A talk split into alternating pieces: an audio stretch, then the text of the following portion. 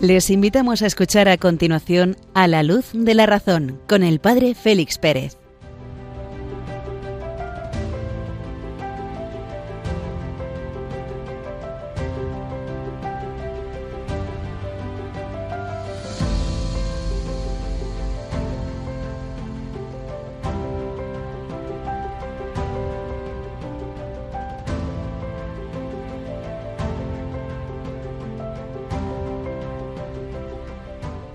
Muy buenas noches, queridos radioyentes, queridos amigos de Radio María, desde Béjar, en Salamanca, recibid un cordial saludo del Padre Félix Pérez. Encendemos nuestro candil, encendremos nuestro farol, encendemos nuestra lámpara, la luz de la razón brilla en medio de esta noche tan especial, la Inmaculada Concepción, la primera luz que ha brillado en la humanidad.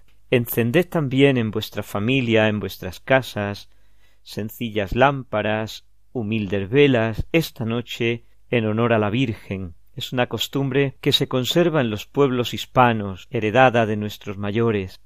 Honrar a la Inmaculada en su noche con lamparitas de luz. Abordaremos en breve, al pasar la medianoche, una hora menos en Canarias, en este programa, en primer lugar, Comentando la encíclica Fides et Ratio, la fe y la razón, dibujaremos un sumario de los contenidos fundamentales de la encíclica una vez que hemos terminado el análisis de la introducción.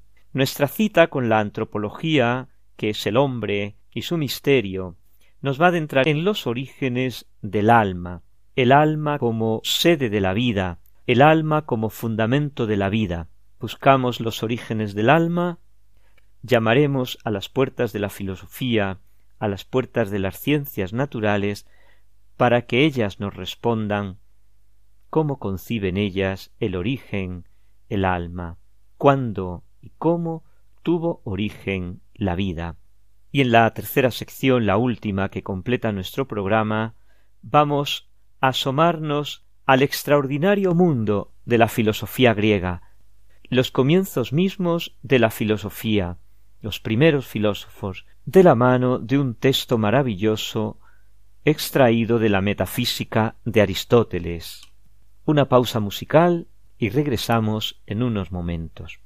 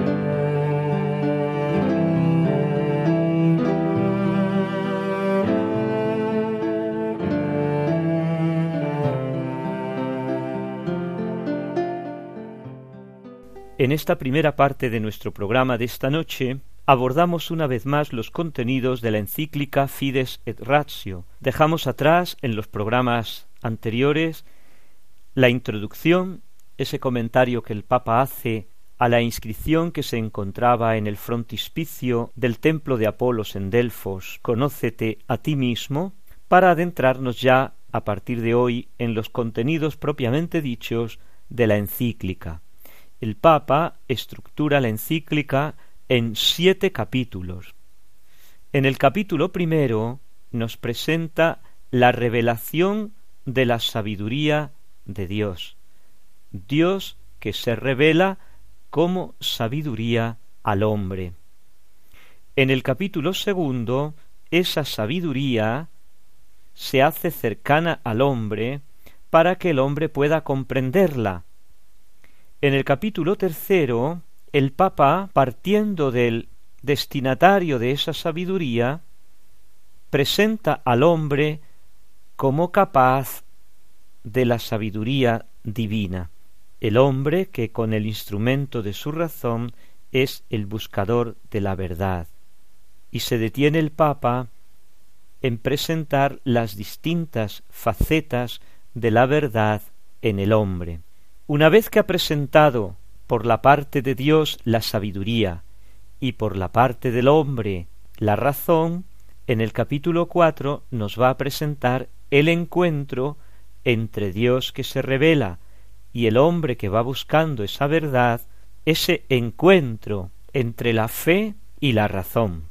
Nos describe sumariamente las distintas etapas en la historia de la humanidad de esa relación de encuentro entre la fe y la razón, para detenerse en la novedad perenne del pensamiento de Santo Tomás de Aquino. El Papa, en sus años jóvenes, destinado en Roma a estudiar en la Universidad de los Dominicos, conoce en profundidad el pensamiento del doctor angélico de Santo Tomás de Aquino, y aquí nos va a presentar en los números cuarenta y tres y cuarenta y cuatro de la encíclica la novedad perenne del pensamiento, de la reflexión de este doctor común.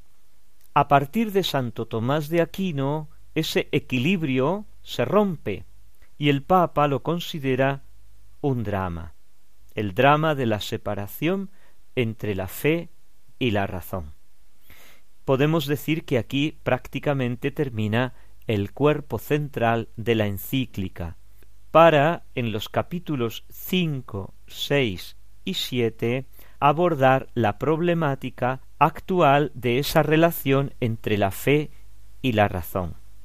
1. El magisterio de la Iglesia, del cual forman parte las encíclicas, está llamado a discernir la situación en la que se encuentra la relación entre la fe y la razón, como ejercicio de la diaconía de la verdad, del servicio que el magisterio está llamado a desarrollar en favor de la verdad. Sería el capítulo 5. En el capítulo 6 va a abordar la interacción entre la teología y la filosofía.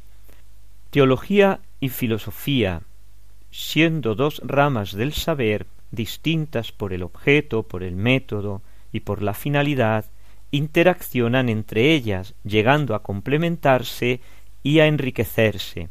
Esta complementariedad y este enriquecimiento son objeto del estudio en el capítulo seis por parte del Papa, para concluir en algunos cometidos y en algunas exigencias actuales de la teología y en particular de la teología moral. Recordamos finalmente que esta encíclica pretende ser una continuación de la encíclica sobre la relación entre la verdad y la libertad, la veritatis splendor en los distintos campos de la teología moral, profundizando en esta ocasión en los fundamentos filosóficos de esa relación entre libertad y verdad. El Papa concluye con un epílogo rememorando el centenario de la encíclica Eterni Patris de León XIII que puso sobre la mesa el valor perenne del magisterio de Santo Tomás de Aquino. Encomienda finalmente a la que es trono de la sabiduría estas reflexiones y el fruto que ellas están llamadas a dar en el seno de la Iglesia, que el trono de la sabiduría sea puerto seguro para quienes hacen de su vida la búsqueda de la sabiduría, que el camino hacia ella, último y auténtico fin de todo verdadero saber, se vea libre de cualquier obstáculo, por la intercesión de aquella que engendrando la verdad y conservándola en su corazón, la ha compartido con toda la humanidad para siempre, y con estas bellísimas palabras de alabanza a la que es trono de la sabiduría, damos por concluida esta sección esta noche, en estas primeras horas del día grande de la Virgen, de la Inmaculada, de la patrona de España. Una pausa musical y alabamos a la Reina de los cielos.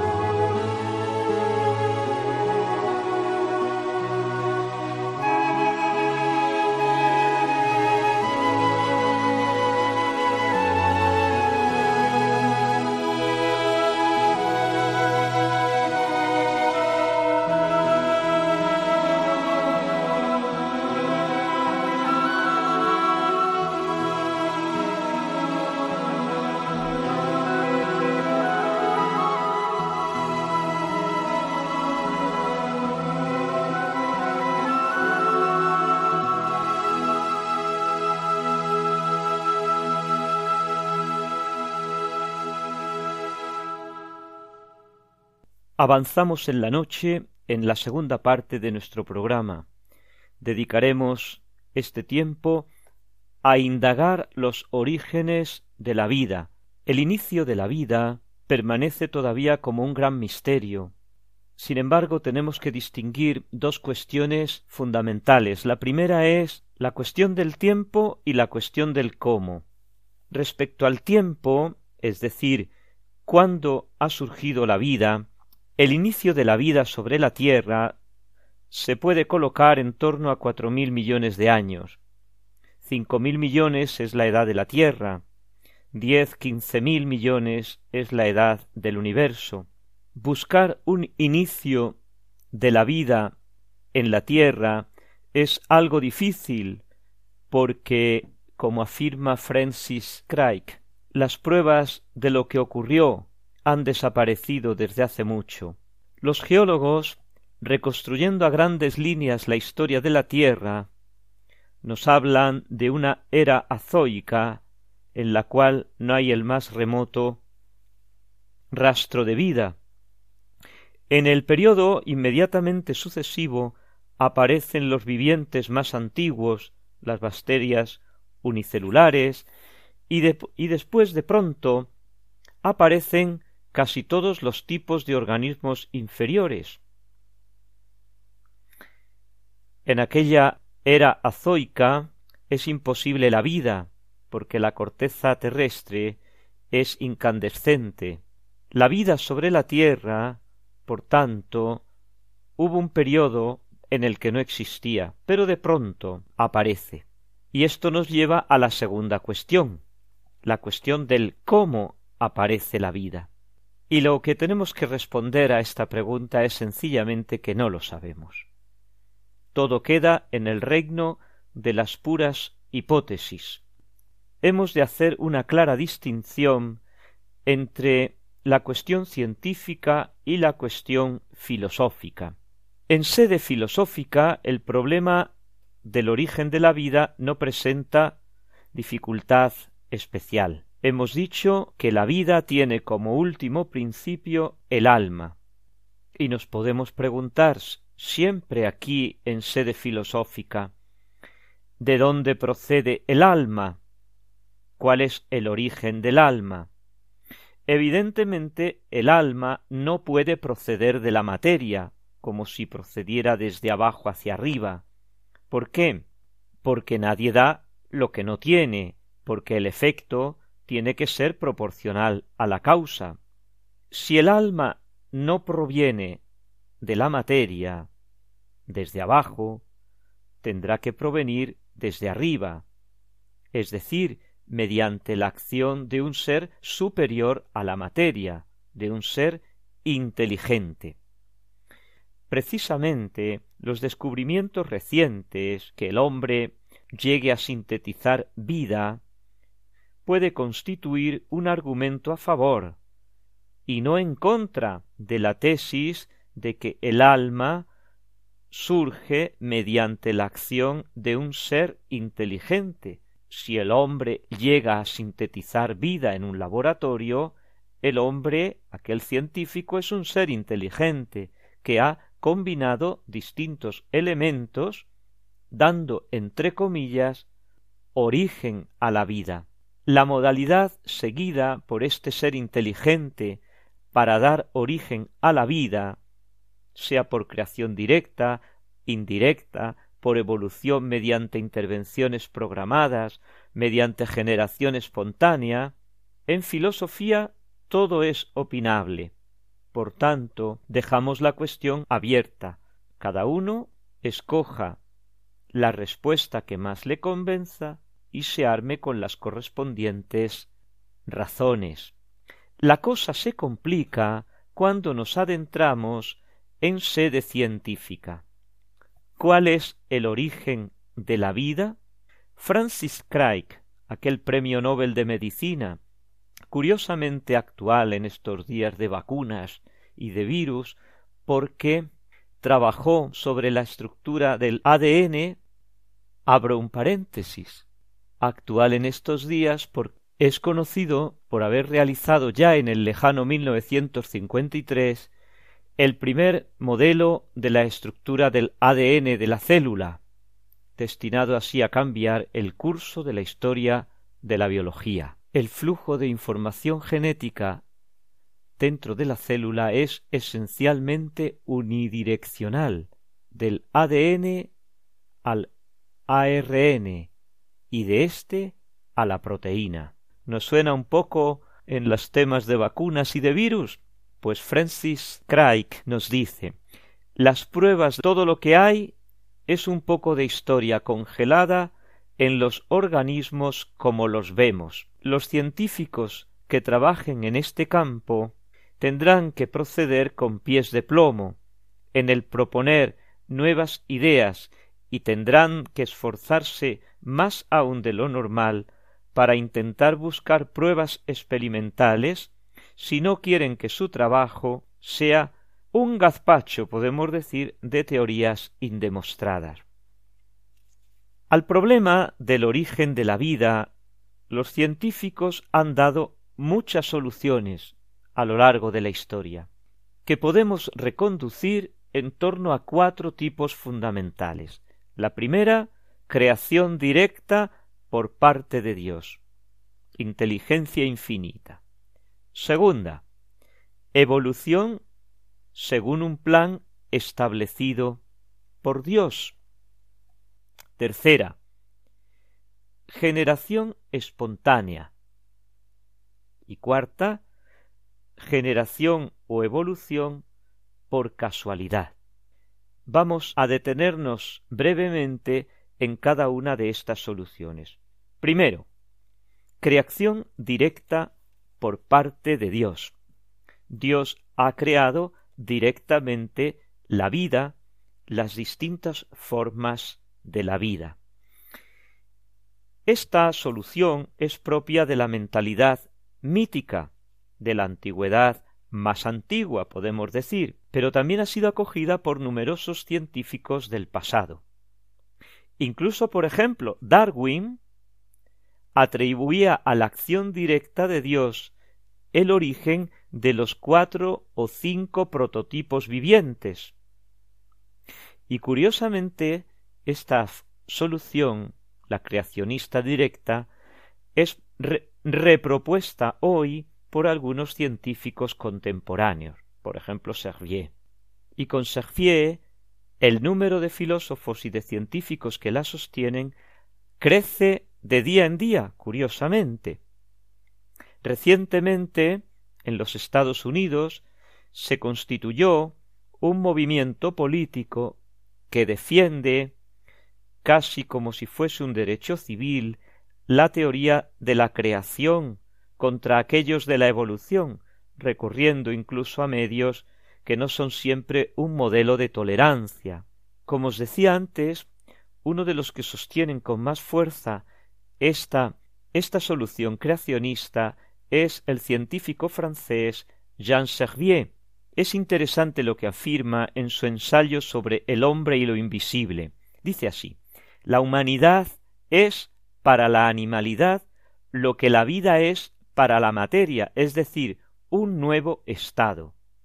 Si nos parece posible el paso de la vida a la materia, la humanidad es a la animalidad lo que la vida es a la materia. Nada nos permite sostener el proceso inverso de la materia a la vida, del animal al hombre, pasando del plano inferior al plano superior. Nada muestra en la naturaleza una continua evolución ordenada, pues como si un río siguiera su, curso, de lo inorgánico a lo orgánico, de lo orgánico a lo organizado, de lo organizado a lo consciente. Más bien, distinguimos planos paralelos que tienen sin duda entre ellos relaciones pero que por el momento escapan a nuestra experiencia. Las relaciones, por ejemplo, que hay entre el hombre y el chimpancé, el mono, son numerosas, también las diferencias. Nada nos permite rechazar unas en beneficio de las otras. Quizá haya un pasaje espiritual entre la vida, la materia y el hombre que se nos escapa. Esta sería un poco, a grandes trazos, la solución creacionista. Y entre esta solución creacionista directa de Dios, que queda un poco en la penumbra de las evidencias científicas, y la solución podemos decir en el lado contrario, la de que todo procede por casualidad, se encuentra una segunda explicación. Vamos a la segunda explicación. Una teoría que sigue una especie como de vía de medio entre la concepción del origen de la vida por creación directa de Dios y aquella opuesta por generación espontánea es la profesada por varios autores cristianos, que afirma que la vida ha tenido origen en una evolución programada, es decir, que la evolución se realiza según un programa establecido por Dios. Dios ha establecido que las fuerzas de las que ha dotado inicialmente la materia en un cierto momento comiencen a desarrollar la vida. Desde el punto de vista filosófico, a la luz de la razón, esta hipótesis parece aceptable, en cuanto respeta el principio de que todo efecto debe tener una causa proporcionada. Dios es indudablemente causa proporcionada para tal efecto, mediante una acción directa o mediante una acción indirecta. mediante una acción inmediata, mediante una acción mediata. Desde el punto de vista científico, podemos encontrar algunas buenas razones para sostener la explicación del origen de la vida de una evolución programada por Dios. La primera razón es que es absurdo la pretensión del materialismo de que todo proceda automáticamente de la materia. La segunda es la presencia de este orden maravilloso que encontramos por doquier en el universo, de manera especial allí donde surge la vida. Profundizando en sede filosófica a la luz de la razón, nos preguntamos cómo es posible que surja la vida de esta creación programada, podemos decir. Jacques Maritain, este filósofo que lee y comenta a Santo Tomás en el siglo XX, se encuentra con un texto sorprendente del doctor angélico de Santo Tomás del siglo XIII que parece escrito para nosotros. El texto que lee y comenta Jacques Maritain se encuentra en el libro tercero de la Suma contra Gentiles. Este texto de Santo Tomás fue un encargo de sus superiores para que escribiera una especie de manual que llevaran consigo los frailes predicadores, los dominicos, cuando éstos se dirigieran a los infieles, para tener a mano un poco los temas masticados de las cuestiones más discutidas. Es, por tanto, un texto de Santo Tomás sumamente interesante para nuestro tiempo. Escribe Santo Tomás. La materia prima la materia prima, entre comillas, no es nada, pero está capacitada para ser multitud de cosas. Este principio filosófico. La materia prima tiende hacia su perfección en la medida en que ella adquiere en acto la forma que ella tenía antes en potencia, si bien cesa de tener otra forma que antes tenía en acto. De tal modo, seguimos leyendo porque es más fácil entenderlo, de tal modo que la materia va acogiendo formas sucesivas para las cuales estaba en potencia, de modo que toda la potencia que tenía la materia prima se va reduciendo al acto sucesivo, uno detrás de otro. Los actos es decir, la materia se va transformando, cambiando de forma sucesivamente. Lo que no puede hacer es tomar varias formas en simultáneo, ser varias cosas a la vez. Por ejemplo, la madera de un árbol primero va a tomar la forma de un listón, después va a tomar la forma ese listón de una silla, después tomará la forma del fuego cuando ese listón que ha sido transformado en silla, la silla ya no sirve, la arrojamos a la lumbre y la quemamos. Y después será ceniza, de manera que la madera del árbol estaba en potencia para ser un listón, el listón estaba en potencia para ser una silla, la silla para ser fuego y el fuego para ser ceniza. Continúa diciendo el santo. Ahora bien, en los actos de las formas se constata la presencia de ciertos grados.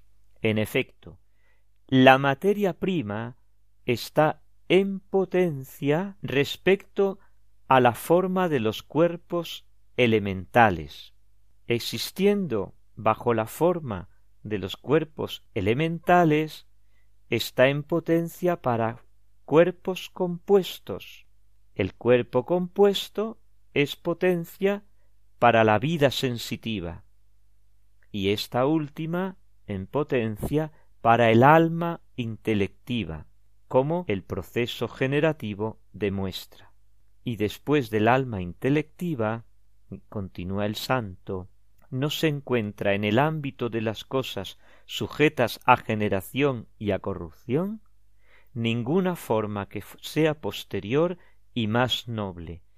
El alma humana es, por tanto, el último grado del entero proceso de generación y a ella tiende toda la materia como a forma última.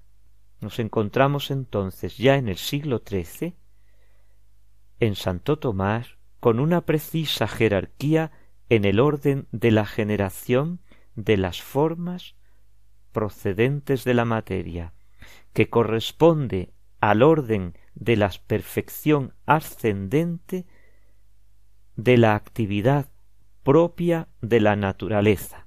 Y este orden ascendente se reviste de una progresión, y así el progreso no es meramente repetitivo, como ocurre en la generación de los individuos dentro de una misma especie. Los pollos se van repitiendo en la generación de los gallos y las gallinas, sino en un desarrollo ascensional que comporta el paso de una forma inferior a una forma superior, por tanto de una sustancia inferior a una sustancia superior. Y nos podemos preguntar, ¿pero qué tiene esto que ver con la evolución? Evidentemente, en el siglo XIII no tenían ni la más remota idea de la evolución, pero Maritain subraya que se encuentran aquí en este texto, capítulo veintidós del tercer libro contra gentiles, las bases filosóficas las bases, los principios metafísicos para sustentar esta evolución del cosmos desde la materia y de los seres vivientes hacia formas superiores que de otro modo metafísicamente, filosóficamente, a la luz de la razón, es imposible sostener, porque lo inferior no puede producir lo superior, el efecto tiene que estar proporcionado a la causa. Y nos detenemos aquí en la explicación de las distintas soluciones que encontramos sobre el origen de la vida. Para el próximo programa intentaremos abordar aquellas dos soluciones que encuentran en la casualidad y en la evolución el origen de la vida.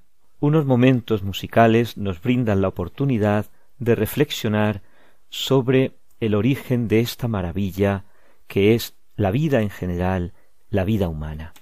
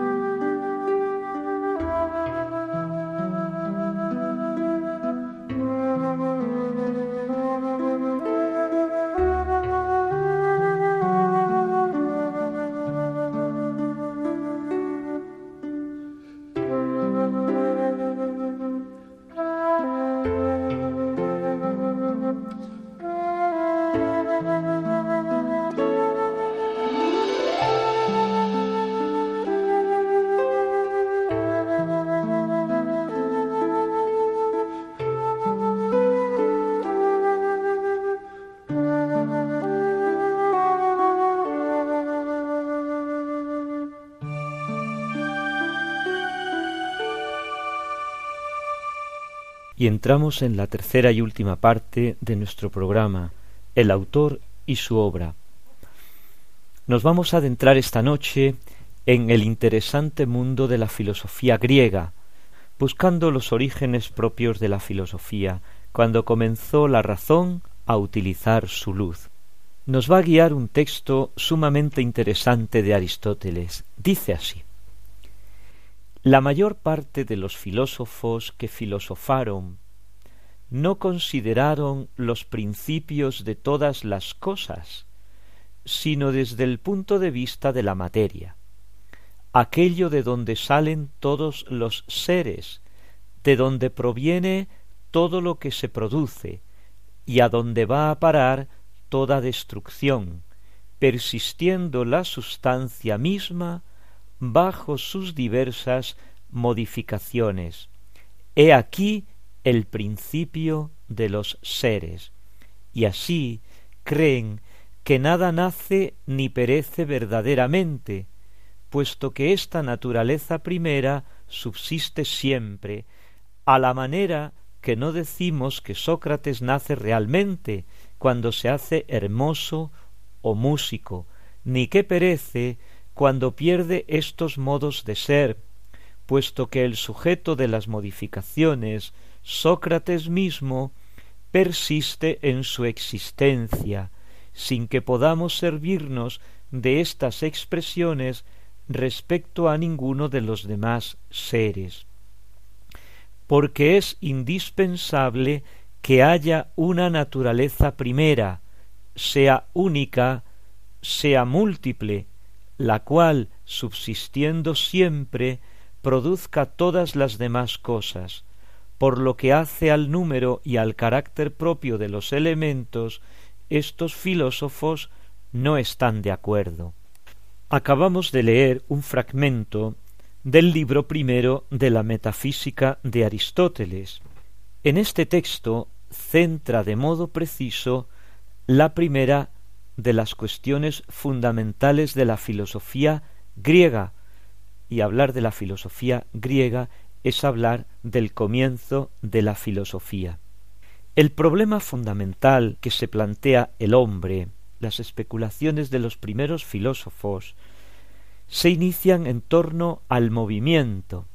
El inicio del filosofar es la pregunta por la realidad que nos circunda, la maravilla de la existencia, el asombro ante esa naturaleza que crece, que vive, que respira a nuestro alrededor, que se mueve, que muere, que nace y de la que también nosotros formamos parte.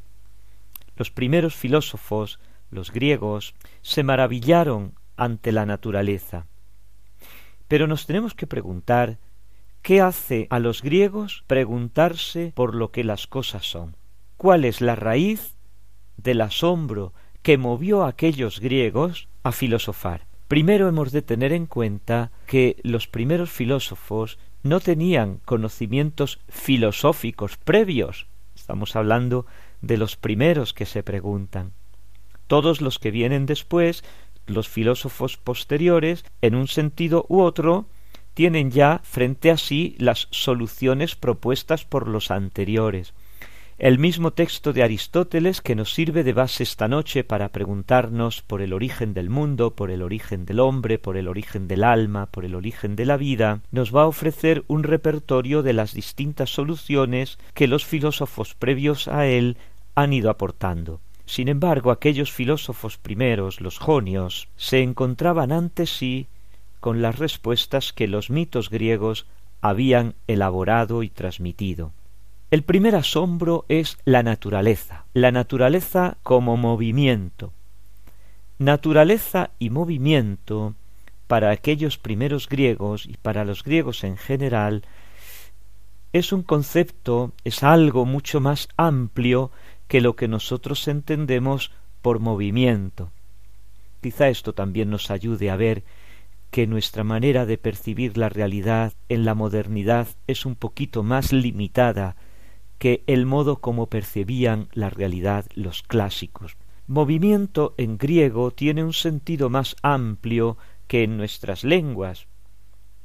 Equivale a cambio o variación, pero distinguen cuatro tipos de movimiento.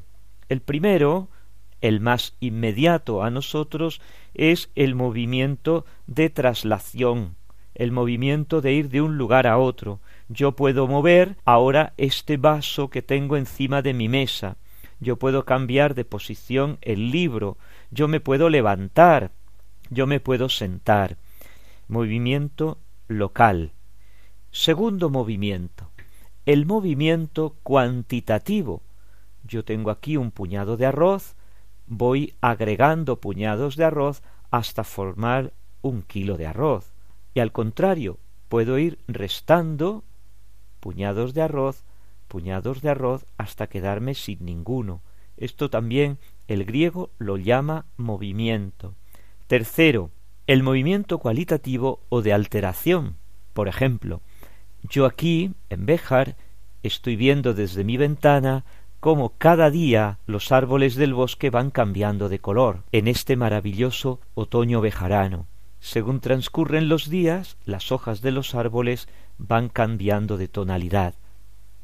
Y desde el verde más exuberante nos encontraremos hasta el marrón, hasta el ocre más agostado ya. Este es movimiento cualitativo. Va cambiando de color, incluso va cambiando de forma.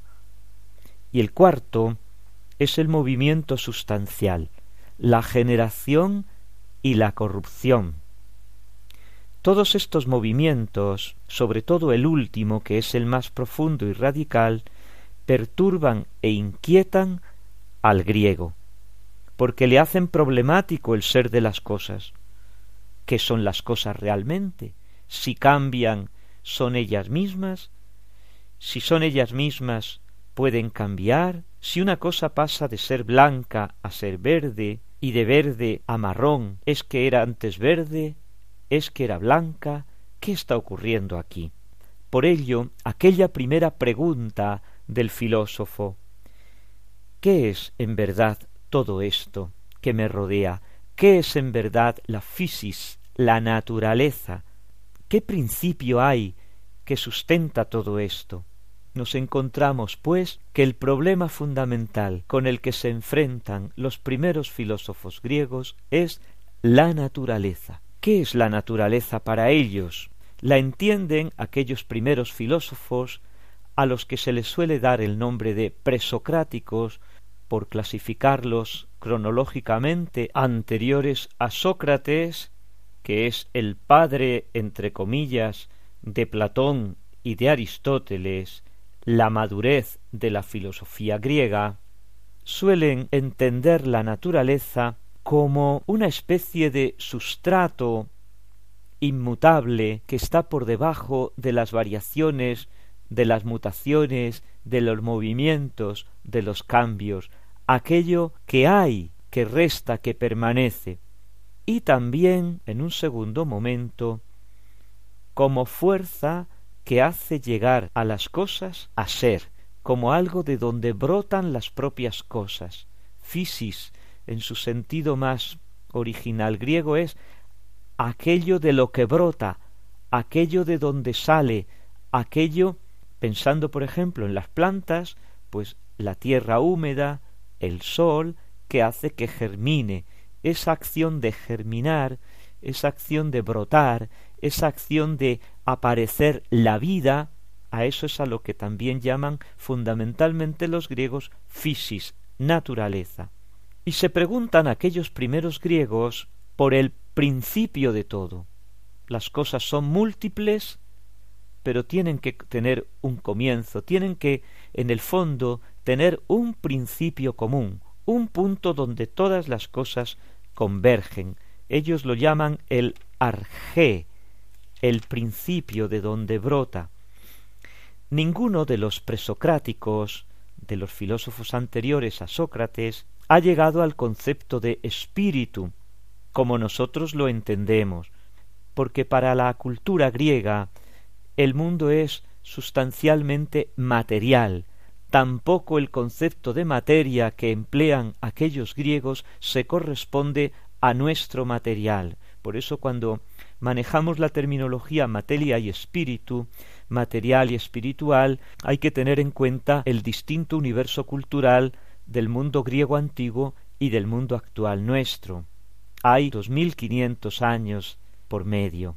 Sin embargo, aunque para todo el mundo, sin embargo, aunque para el griego todo es materia, curiosamente Aristóteles hace notar que ninguno de aquellos filósofos pone la tierra como primer principio. Entonces, van buscando elementos ligeros, sutiles, móviles, plásticos, capaces de transformarse fácilmente y de revestir las formas más diversas. Sin embargo, le van a ir asignando aquella realidad material, entre comillas, caracteres como ser eterno, ilimitado, movilísimo, ligerísimo, penetrante, sutilísimo, incorpóreo, inextinguible, transformable, como si fuera, por ejemplo, la respiración. Antes de proseguir, vamos a continuar con la lectura de Aristóteles. Dice así.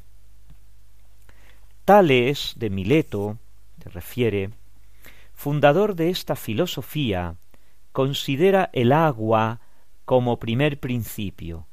Por esto llega hasta pretender que la tierra descansa en el agua, y se vio probablemente conducido a esta idea porque observaba que la humedad alimenta todas las cosas, que lo caliente mismo procede de ella, y que todo animal vive en la humedad, y aquello de donde viene todo es claro que es el principio de todas las cosas.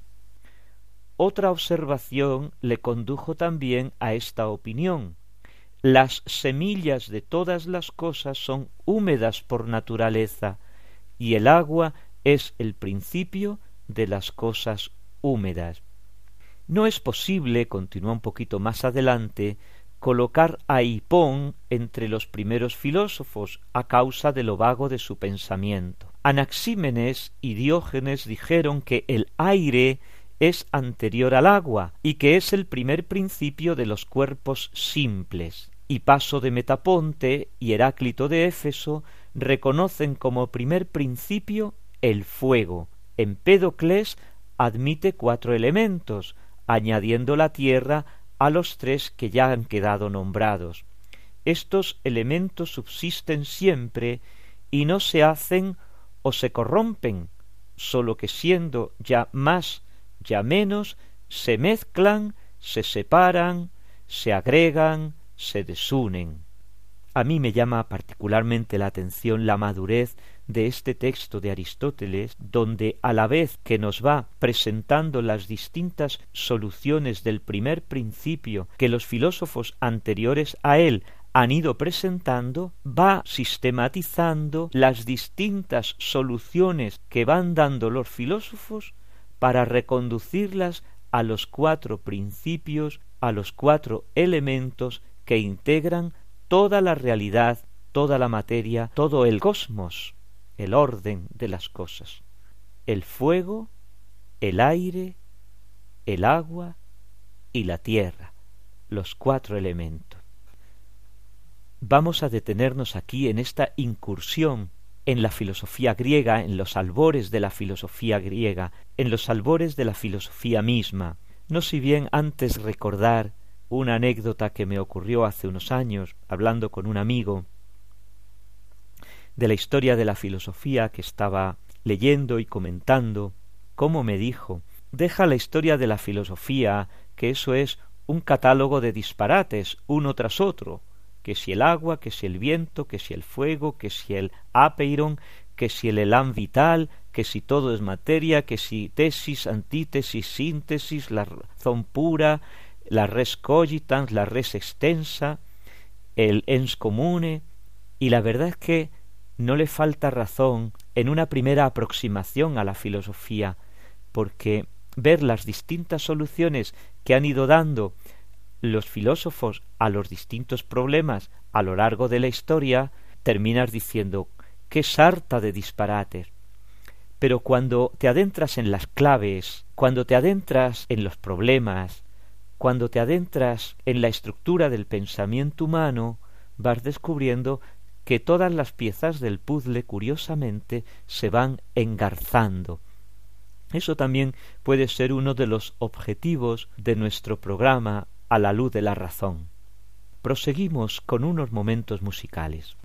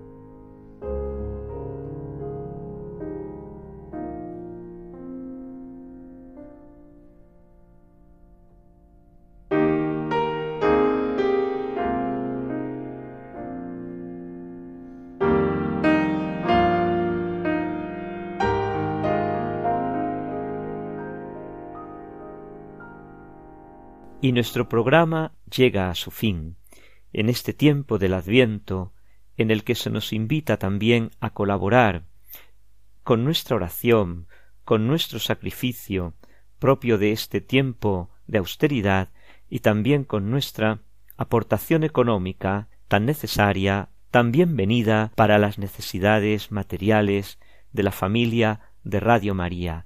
Gracias a todos, una vez más, una noche más, cuando en Canarias se aproximan a la medianoche y nosotros a la una de la madrugada en la península. Dios os bendiga. Ave María Purísima.